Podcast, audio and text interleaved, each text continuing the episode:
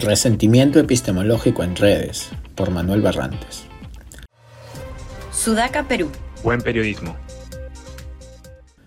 Para una persona no experta, es difícil seguir con detalle los avances sobre un tema particular, ya sea en política, ciencia, arte, etc. En la gran mayoría de casos, tenemos que confiar en el testimonio de los expertos en el tema, entrevistas, notas de prensa, resúmenes, artículos de divulgación, etc.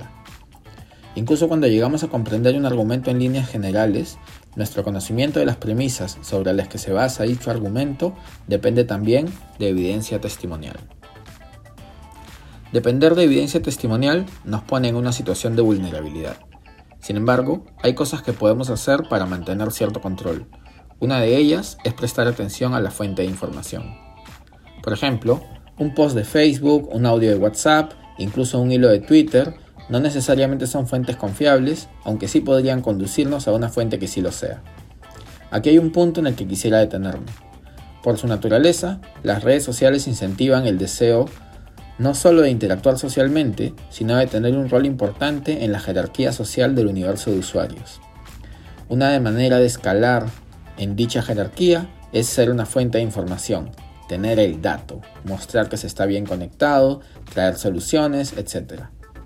Eso hace que muchas personas, por el afán de ser los primeros en traer una pieza nueva de información, no solo traigan información incompleta o inadecuada, sino que la defiendan más allá de todo principio razonable. Este deseo de ascender socialmente, de ser el bacán, es una gran fuente de desinformación. En términos generales, existen dos tipos de desinformantes. Por un lado, están los que, por ser crédulos o poco rigurosos en sus procedimientos de construcción de conocimiento, terminan ellos mismos siendo desinformados. Por el otro, están los inescrupulosos que están dispuestos a todo con tal de ascender en el ecosistema social y no dudan en mentir, manipular, etc. Un subgrupo de estos últimos son los que terminan creyéndose sus mentiras. Por eso, para defendernos de ser mal informados, es importante practicar un sano escepticismo y algo que me gustaría llamar resentimiento epistemológico, es decir, resentimiento sobre una fuente de conocimiento. Me refiero a lo siguiente.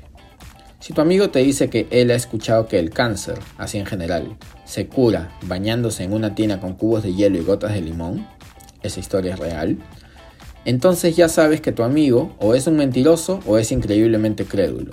En ambos casos es una mala fuente de conocimiento y por lo tanto es mejor ser un poco escéptico cuando tu amigo te cuente algo. Una condición para aplicar este resentimiento epistemológico es hacerle el, seguimiento a lo que nos informan los demás. Por ejemplo, no basta con aceptar pasivamente cuando nos comparten una foto que compromete a alguien. Hay que indagar si la foto es verídica o no, si está photoshopeada, por ejemplo. Una vez que descubrimos que la foto no es verídica, entonces ya sabemos que la persona que la compartió o es muy tonta o muy mentirosa y por lo tanto debemos ser cuidadosos con la información que nos brinde. A mí me parece increíble que algunas personas le sigan creyendo a los dos o tres patas que siempre mandan noticias falsas por WhatsApp, incluso cuando se verifica una y otra vez la falsedad de las noticias. Esto debería haber ocurrido, por ejemplo, con las personas que proponían la ivermectina o la vacuna peruana. Todo lo que esas personas propongan debería recibirse con cierto escepticismo, pues o son muy crédulas y se zamparon todas las exageraciones y saltos al vacío de los ivermectinos, a pesar de las toneladas de evidencia contraria que eran de muy fácil acceso, o son ellos mismos unos cibermectinos y por lo tanto están dispuestos a mentir, exagerar y tergiversar la realidad para proponer un punto. En ambos casos, el resentimiento epistemológico es la mejor opción.